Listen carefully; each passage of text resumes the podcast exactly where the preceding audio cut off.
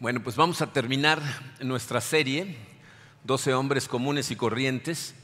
Eh, creo que Emilio hizo un trabajo eh, maravilloso, eh, mostrándonos cómo gente común y corriente como tú y como yo fue utilizada de forma extraordinaria por Dios y a través de ellos transformó al mundo.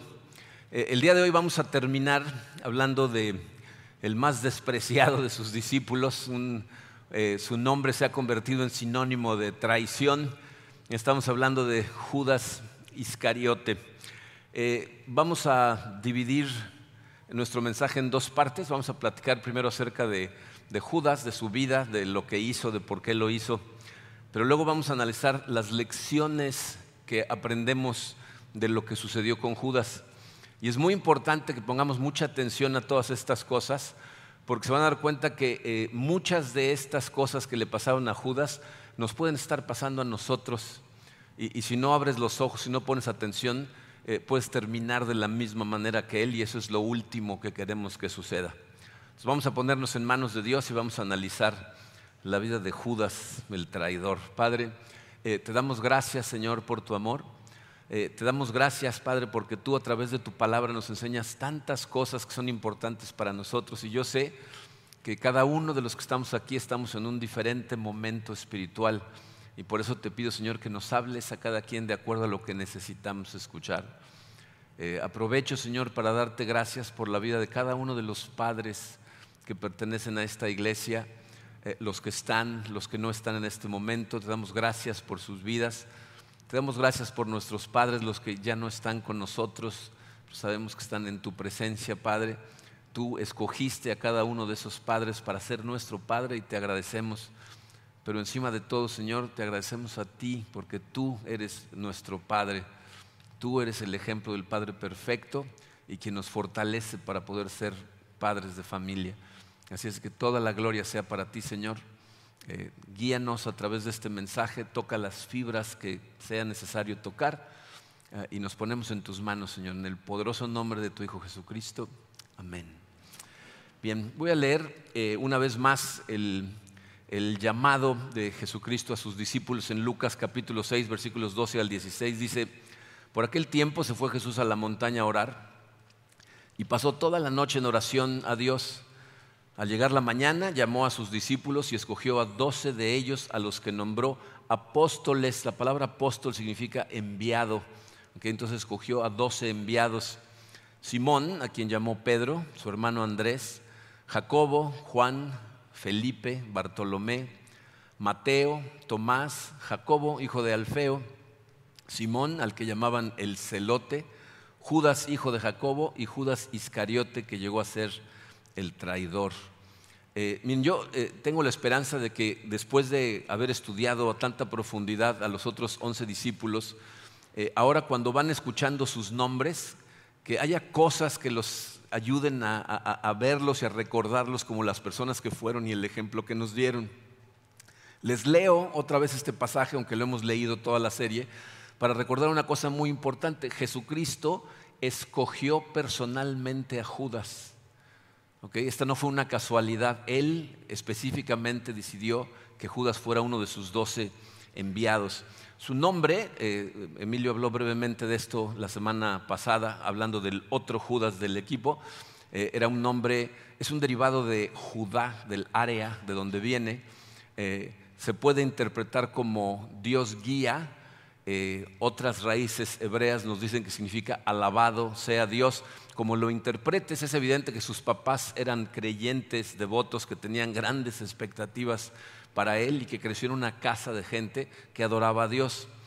Eh, la segunda parte de su nombre, acuérdense que en la época de Cristo la gente no tenía apellidos. La segunda parte de su nombre nos ayudaba de una de tres formas. Algunos de ellos eran llamados de acuerdo al nombre de su padre, Simón, hijo de Jonás, por ejemplo.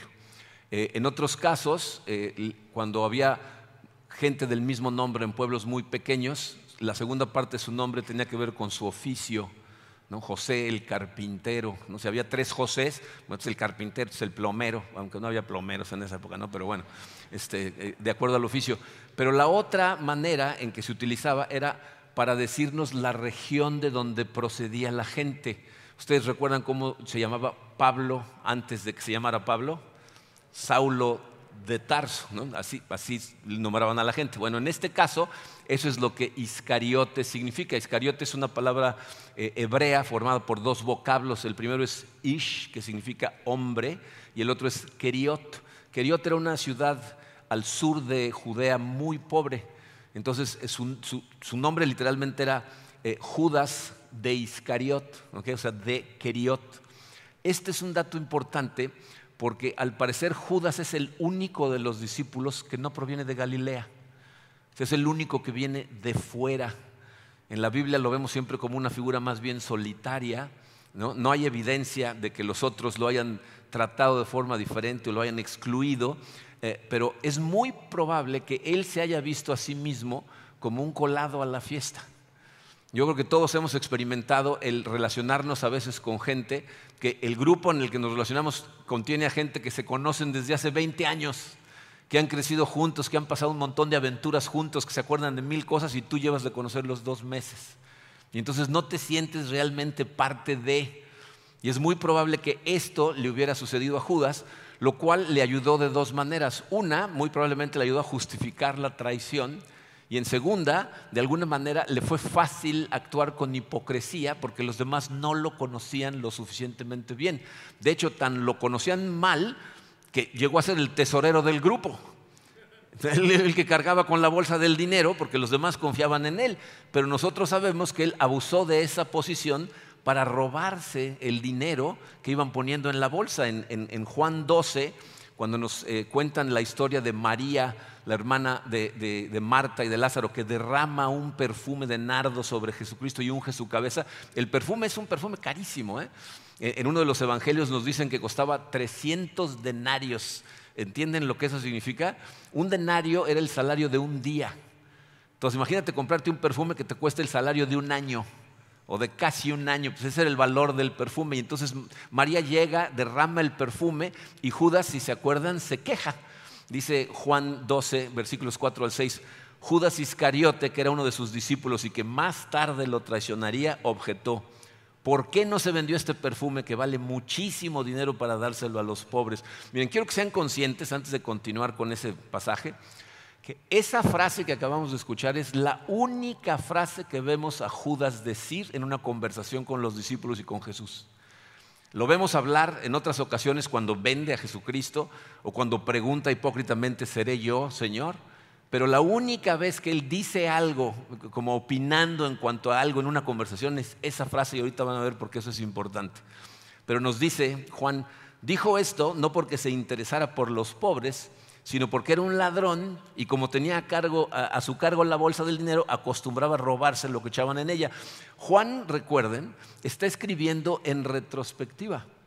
O este evangelio se escribió muchos, muchos años después de que estas cosas sucedieron. Entonces, de alguna manera, como que Juan está viendo hacia atrás y diciendo, y ese que cargaba con la bolsa del dinero, y con razón siempre faltaba dinero en la bolsa del dinero, ¿no? Este era un tranza que nos estaba volando el dinero y no nos habíamos dado cuenta, ¿no?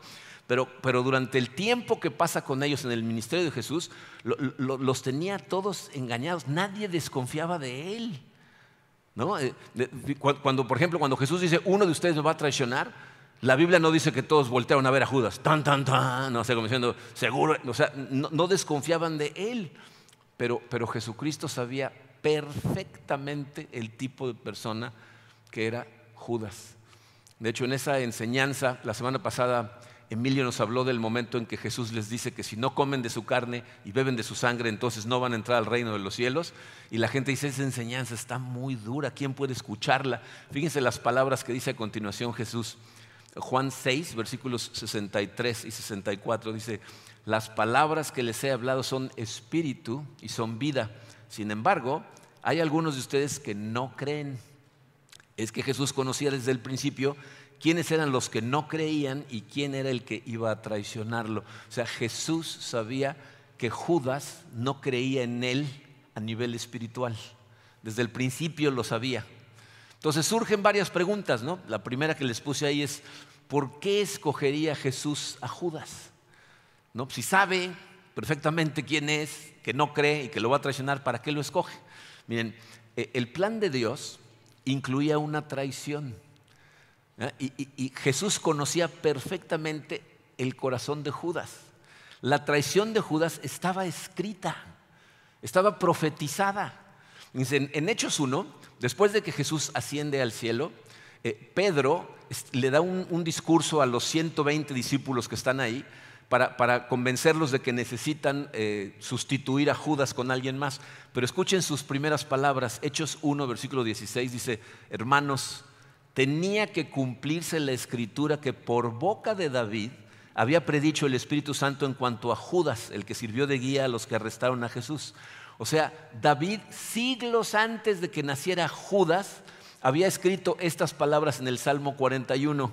Salmo 41, versículo 9 dice, hasta mi mejor amigo, en quien yo confiaba y que compartía el pan conmigo, me ha puesto la zancadilla. Bien, esto voy a hacer un pequeño paréntesis, porque nos muestra una de las reglas fundamentales de la interpretación bíblica el Nuevo Testamento ilumina al Antiguo Testamento, nos da testimonio o nos ayuda a entender lo que significa el Antiguo Testamento. Si tú nada más tuvieras el Antiguo Testamento y leyeras ese pasaje, Salmo 41.9, podrías pensar que David está hablando acerca de sí mismo. Hasta mi mejor amigo me va a traicionar y dices, ah, pues este es David. Pero aquí en el Nuevo Testamento nos dicen que David no está hablando de él, que está hablando de Jesucristo. Y luego Jesucristo confirma esto cuando en Juan 3:18, eh, cuando está lavándole los pies a los discípulos, dice estas palabras.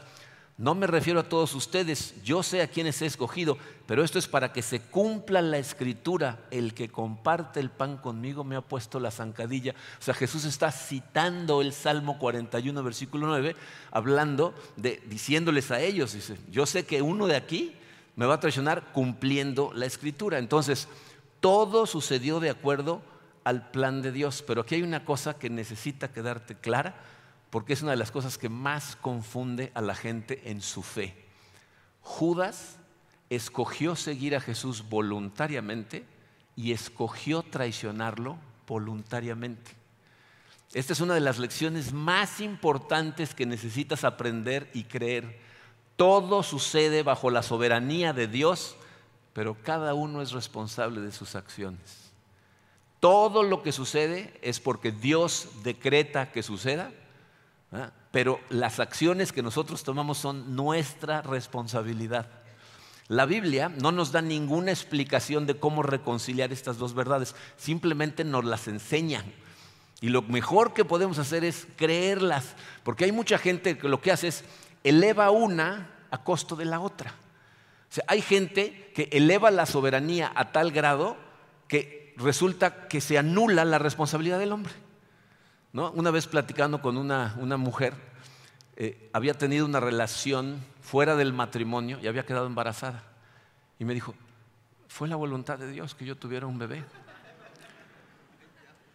¿Hay voluntad de Dios en lo que va a pasar en la vida de ese bebé? Totalmente. Pero los responsables del acto son ella y el hombre con el que tuvo el bebé. Entonces no puedes elevar la soberanía de Dios para anular tu responsabilidad de las cosas. Y hay gente que hace lo contrario, eleva la responsabilidad del hombre, pero hace menos la soberanía de Dios. O sea, hay gente que piensa que le tiene que echar una manita a Dios para que se cumpla su plan, ¿no? Como Abraham, ¿no? Que dijo, pues me prometió un hijo y no me lo ha dado, entonces lo voy a tener con la sirvienta. ¿No? O sea, ahí él está diciendo, Dios no va a cumplir con su plan, lo voy a tener que cumplir yo.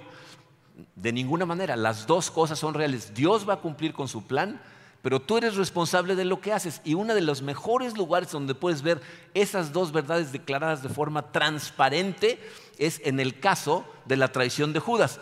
En Lucas 22, versículos 20 al 22, fíjense lo que dice Jesucristo.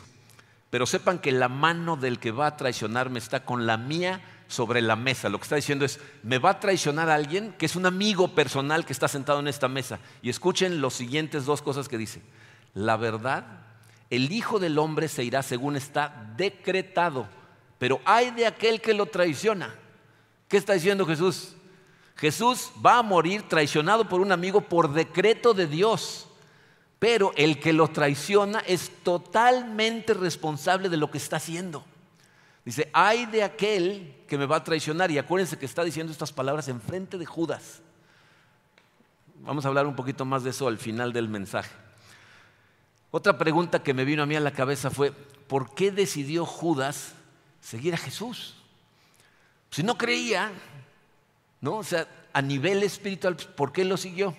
Miren, creo que una de las cosas que hizo Emilio muy bien durante la serie es tratar de hacernos entender que lo que estamos leyendo cuando leemos los evangelios no es una novela. No estás hablando de personajes que un autor escribió y te dijo lo que van a hacer. O sea, estas eran personas de carne y hueso que tenían emociones, que vivieron circunstancias, que los llevaron a tomar decisiones que en algunos casos fueron muy buenas y en algunos casos, como el de Judas, fueron muy malas. Judas vivió durante una época en donde había una gran expectativa mesiánica. A través de la historia ha habido momentos de avivamiento espiritual por causa de personas que Dios manda. En este caso, eh, Dios había enviado a Juan el Bautista gritándole a la gente, preparen el camino del Señor porque se acerca el reino de Dios. Entonces empieza a haber una expectativa acerca de la llegada del Mesías. Y como estos aparte están hartos de Roma, que los tiene pisoteados, cuando oyen de Jesús, oyen de sus milagros, Piensen en esto, Judas fue a Jesús.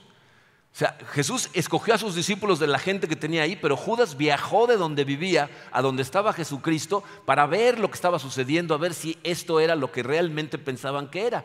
Y seguramente cuando vio los milagros, cuando oyó las enseñanzas, se ha de haber convencido como los otros once de que este es el bueno. Y como los demás, abandonó todo en la vida lo que estaba haciendo y empezó a seguir a Jesús. Incluso cuando la gran mayoría de la gente dejó de seguir a Jesús, ¿se acuerdan? Cuando dicen, esta enseñanza es muy dura y casi toda la gente se va, ¿quiénes se quedan? Los doce, incluyendo a Judas. Lo cual significa que Judas estaba dispuesto a dar su vida por Jesús, pero también es evidente que nunca le dio su corazón. No le dio su corazón. Es muy probable que Judas fuera un joven patriota que odiaba al imperio romano y lo que esperaba es que Jesús derrocara ese imperio y restaurara a Israel a la grandeza que tuvo cuando el rey David era el rey.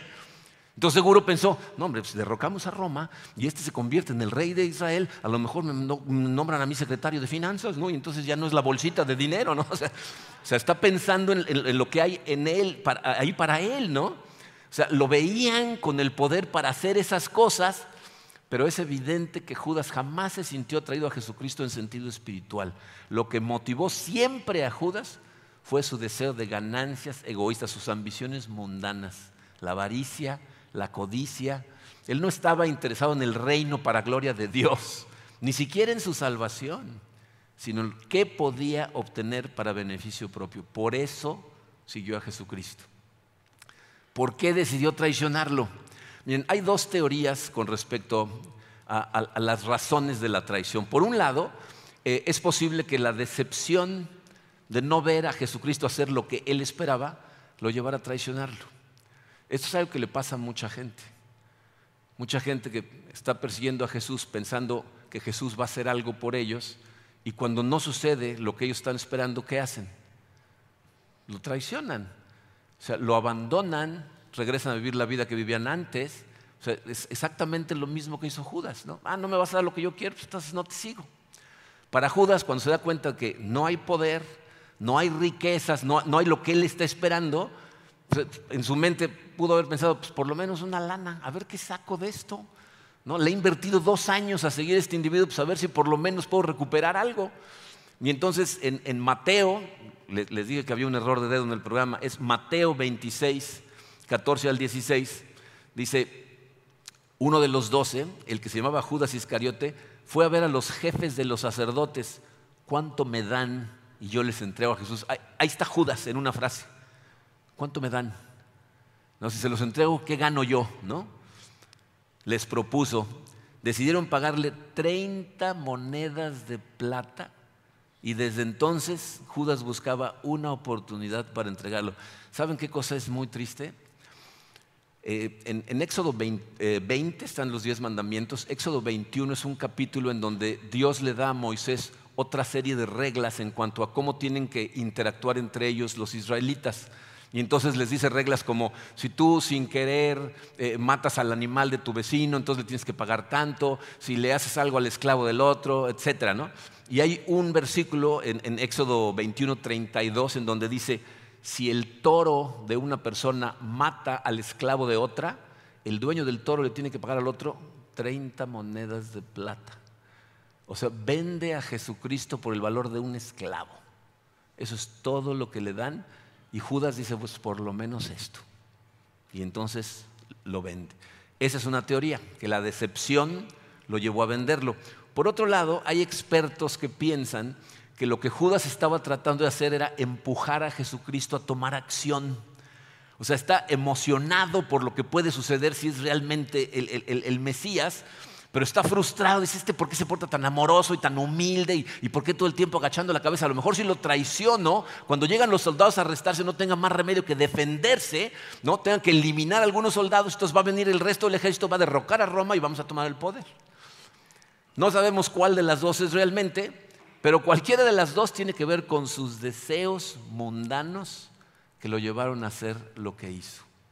Y entonces viene la traición. Ahí mismo en Mateo 26, de hecho es muy interesante porque es justamente lo que sigue después del pasaje que les leí. Miren, eh, justo después de que Jesús permite que María eh, derrame el perfume sobre su cabeza, Judas habla, Judas se queja ¿No? Dice, pero ¿por qué permiten que se derrame esto? Es la única vez que habla. Y Jesucristo lo reprende. Le dice, déjala en paz. Está haciendo algo hermoso. Todo el mundo va a saber de lo que está haciendo ella. Y lo siguiente que sucede, Judas sale corriendo a acordar con los jefes de los sacerdotes y a preguntarles cuánto le dan si lo traiciona. O sea, ese momento en donde dice, ni siquiera los 300 denarios no va a poder robar, es cuando el corazón de Judas dice, ya, no aguanto más, y va y lo vende. Entonces, acuerda venderlo por 30 monedas de plata, y dice el pasaje, si se acuerdan, y está buscando la oportunidad. ¿Qué oportunidad es esa? ¿Qué, oportunidad está buscando? Un momento en donde no esté el pueblo presente, porque aparte de todo Judas es un cobarde. Y entonces tiene miedo de lo que va a suceder cuando lo venda, entonces quiere hacerlo cuando estén los menos posibles y encuentra su oportunidad al terminar la última cena. Eh, antes de la última cena, Jesús, conocemos eh, los evangelios, eh, le lava los pies a sus discípulos y, me parece a mí muy interesante que mientras les explica lo que está haciendo, veladamente le está hablando a Judas. No sé si se han dado cuenta de esto, pero ¿se acuerdan de la interacción que tiene Jesús con Pedro cuando les está lavando los pies a los discípulos?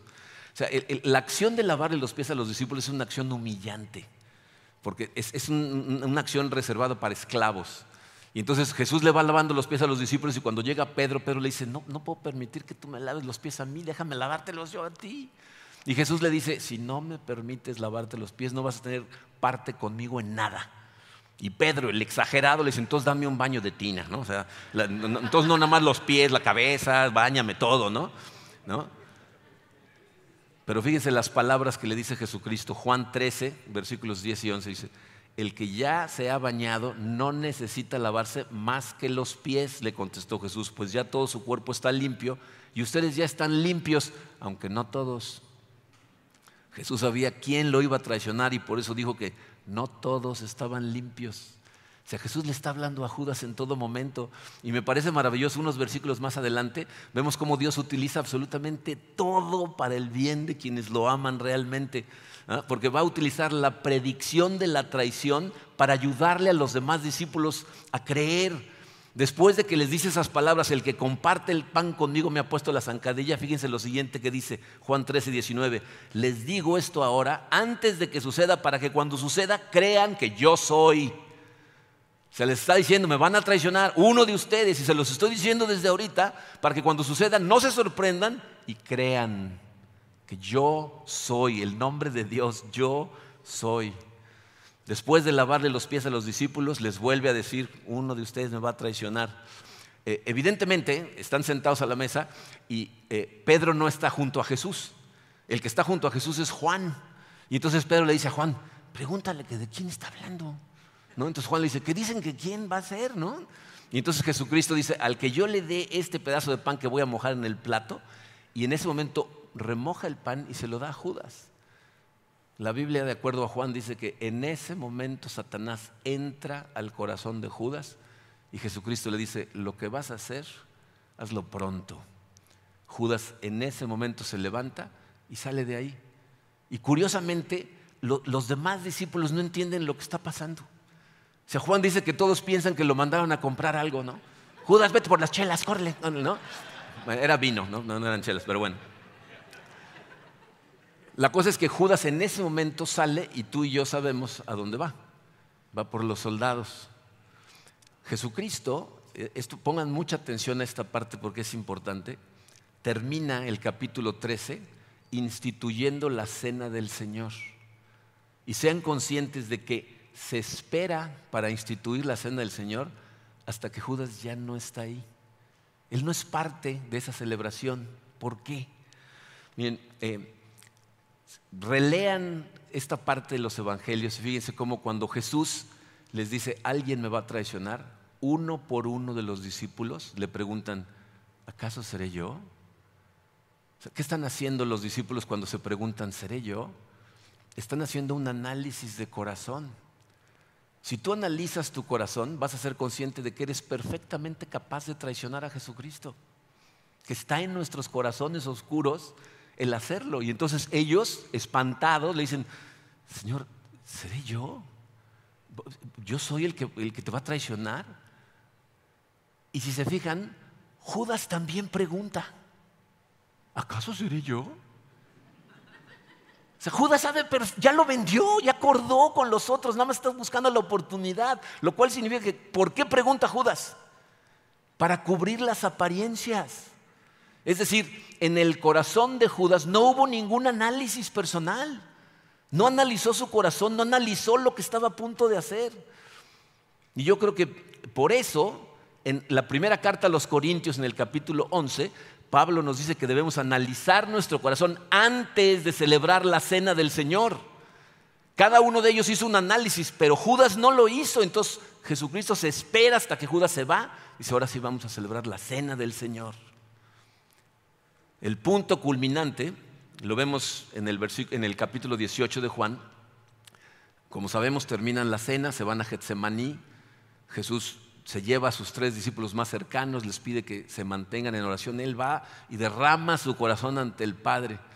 Eh, y Judas, que sabe perfectamente en dónde van a estar, se llega con, dice la Biblia, un destacamento de soldados. ¿Saben lo que eso significa?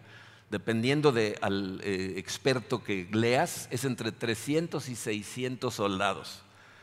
O sea, le tenían pánico a Jesucristo porque sabían la capacidad de lo que podía hacer. Pero llegan todos y nos dice Juan que Jesucristo le sale al encuentro sin ningún problema.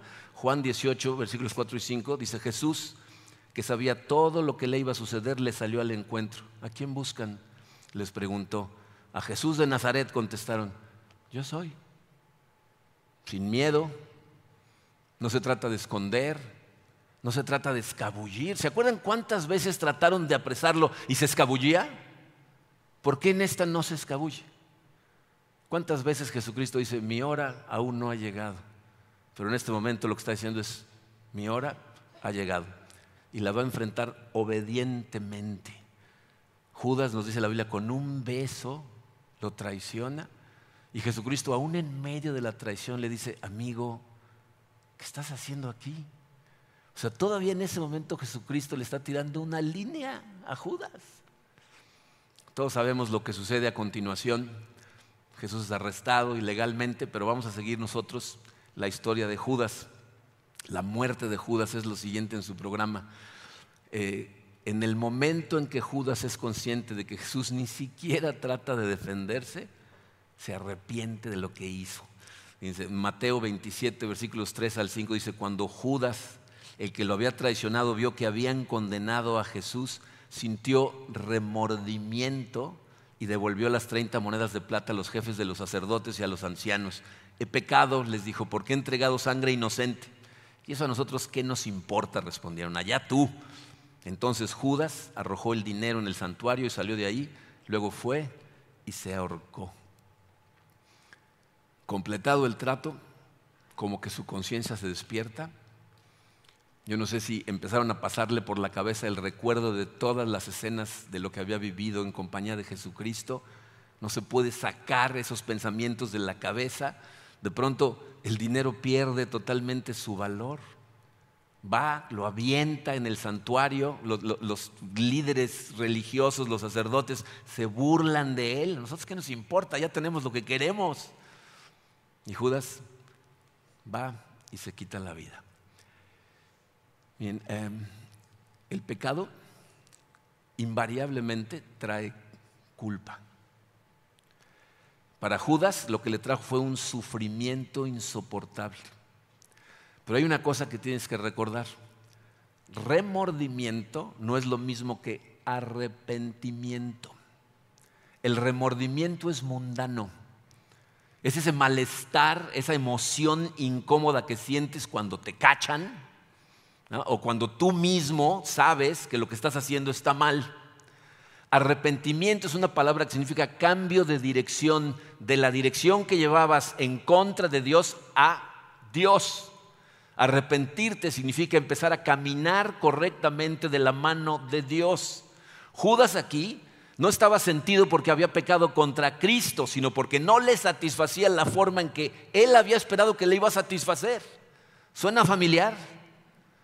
¿Cuántas veces la gente caemos en pecado buscando esa satisfacción temporal que el pecado siempre da para luego quedar todavía más vacíos que antes?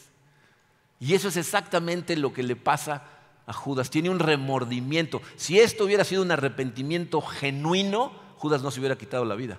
Hubiera corrido a Dios. Hubiera pedido misericordia.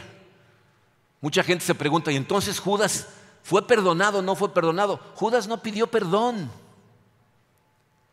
Judas se fue al infierno.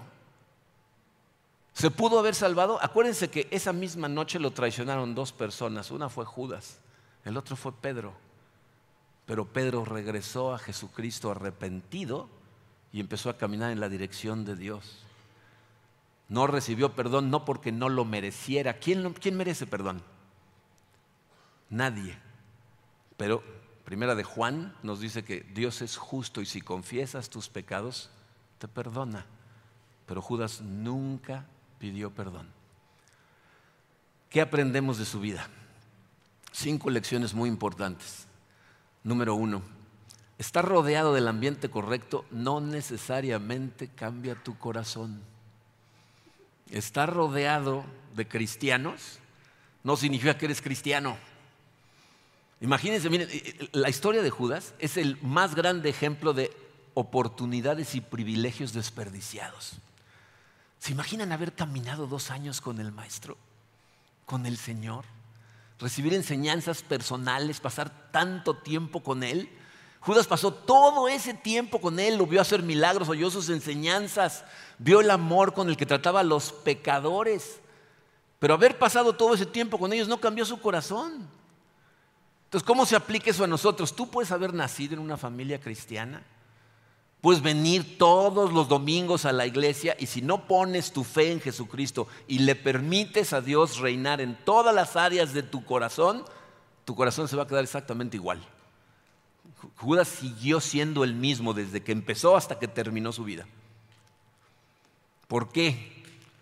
Segunda lección, un corazón endurecido Nunca se da por aludido. Miren, Judas tuvo una cantidad de oportunidades para volverse de su pecado. Escuchó muchos llamados de Cristo urgiéndolo a no hacer lo que estaba planeando hacer. Piensen en cuántas de las lecciones que dio Jesucristo se aplicaban a él. Judas oyó hablar del mayordomo infiel, del que abusaba de los recursos de su amo, ¿no? Oyó hablar del amor al dinero, oyó mensajes contra la avaricia, ¿no? contra el, orgullo.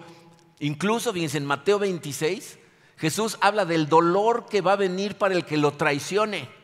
O sea, le está hablando a él. Pero Judas nunca fue consciente de que le estaba hablando a él. O sea, no se dio por aludido ni una vez y no saben lo común que eso es en la iglesia. Que muchas veces la gente que más necesita escuchar el mensaje no se da por aludido. No piensan, ah, ¿cómo no vino Pedro? Necesitaba haber escuchado esto. O sea, no se dan cuenta que nos está hablando a nosotros. Y miren, a lo mejor piensas que el caso de Judas es un caso extraño, un caso raro. Una persona que estuvo tan cerca de Jesucristo que luego lo traicionó. Pero no es lo que hacemos todos cada vez que pecamos? ¿No estamos traicionando a nuestro rey?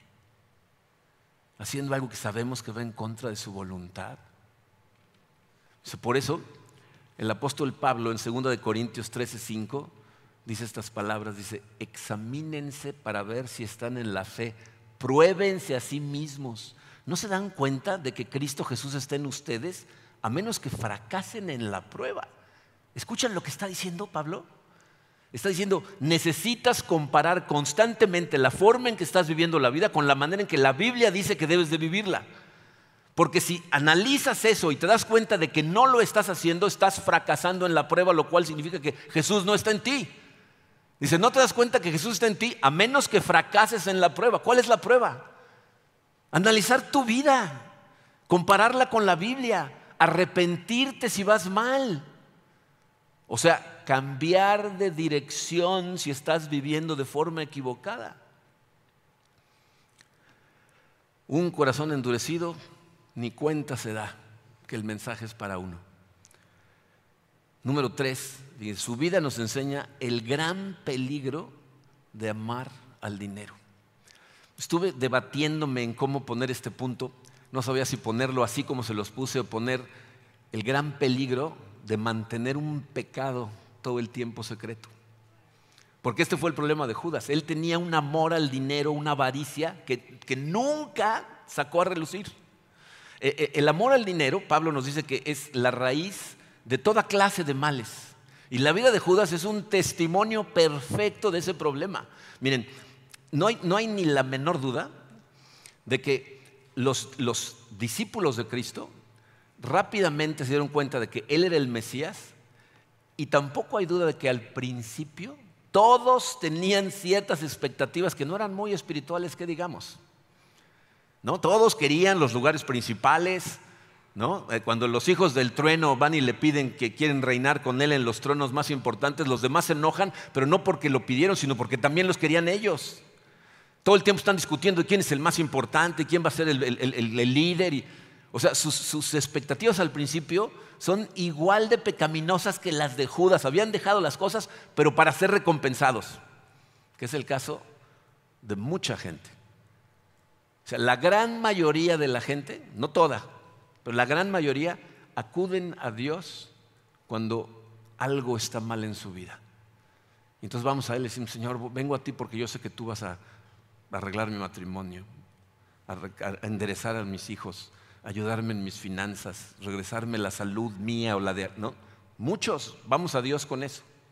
Así empezaron también los otros once discípulos. ¿Cuál es la diferencia? Los otros poco a poco empezaron a captar la idea de que el verdadero Mesías no venía a ser lo que ellos esperaban. Aceptaron las promesas bíblicas que eran superiores, espirituales, que Jesús les estaba demostrando. Y entonces poco a poco su amor por Cristo se convirtió en algo mucho más poderoso que sus ambiciones terrenales. Recibieron sus enseñanzas sobre el hecho de que el reino del que Jesús hablaba era un reino espiritual y con gusto se convirtieron en participantes de ese reino. Judas siempre siguió amando el dinero, amando algo que tiene que ver con esta tierra. Y miren, eso es algo que nos tiene que dar clarísimo. El cielo es un lugar para la gente que ama a Dios por encima de todo lo demás. De todo lo demás. Y ese amor se demuestra con las decisiones que tomas en el día a día. Tú te vas a encontrar con disyuntivas diariamente entre cosas que compiten, que son espirituales contra materiales, contra terrenales. y cuando, en ningún momento la Biblia dice, tú tienes que tratar de ser el más pobre de todo el mundo. No está hablando de eso. Dios bendice de manera impresionante económicamente a muchos de sus seguidores y esa es su decisión. Pero cuando tú tienes la disyuntiva entre lo espiritual y lo terrenal, tu amor por Dios te va a ayudar a tomar las decisiones correctas. Judas jamás soltó su amor al dinero y por eso se desilusionó. Escondió su desilusión bajo la hipocresía, tratar de tener engañados a todos. No aceptó el reino espiritual y por eso lo perdió absolutamente todo. Y esto nos lleva de la mano a la cuarta lección. Su vida nos demuestra lo infructuosa que resulta la hipocresía. O sea, yo no sé por qué hay algunas personas que piensan que ser un buen cristiano se trata de tener engañados a los más posibles. Mientras más gente piense que yo soy una buena persona, entonces estoy del otro lado. Escucha esto bien, la entrada al cielo no es por mayoría de votos. No van a decir, a ver, ¿cuántos opinan que le demos chance de entrar aquí a Marco? Ah, sí, yo lo vi predicar, que pase. Ah, ok, que pase. No tiene nada que ver. ¿Okay? Escucha esto claramente, la moralidad externa nunca ha salvado a nadie. A nadie. O sea, que tú por fuera te veas muy bien como los fariseos, no te sirve absolutamente de nada. Lo más importante es que tú aceptes verdaderamente a Cristo como tu Salvador, tengas una relación profunda, continua, consistente con Dios que se demuestra en la transformación que va teniendo tu corazón. Por eso el que sabe si lo está siguiendo realmente o no eres tú, no yo. Tú sabes en dónde está tu corazón, tú sabes qué ama tu corazón, qué te atrae más, si Dios o las cosas de este mundo. Judas tuvo engañados a todos los demás, pero acuérdate de esto, a Jesús no lo engañó nunca. Jesús siempre supo quién era Judas y su hipocresía no le sirvió de absolutamente nada. Ya me imagino a los otros once cuando vieron que era Judas, todos han dicho, ¡Ah! ¿de qué le sirvió? De nada.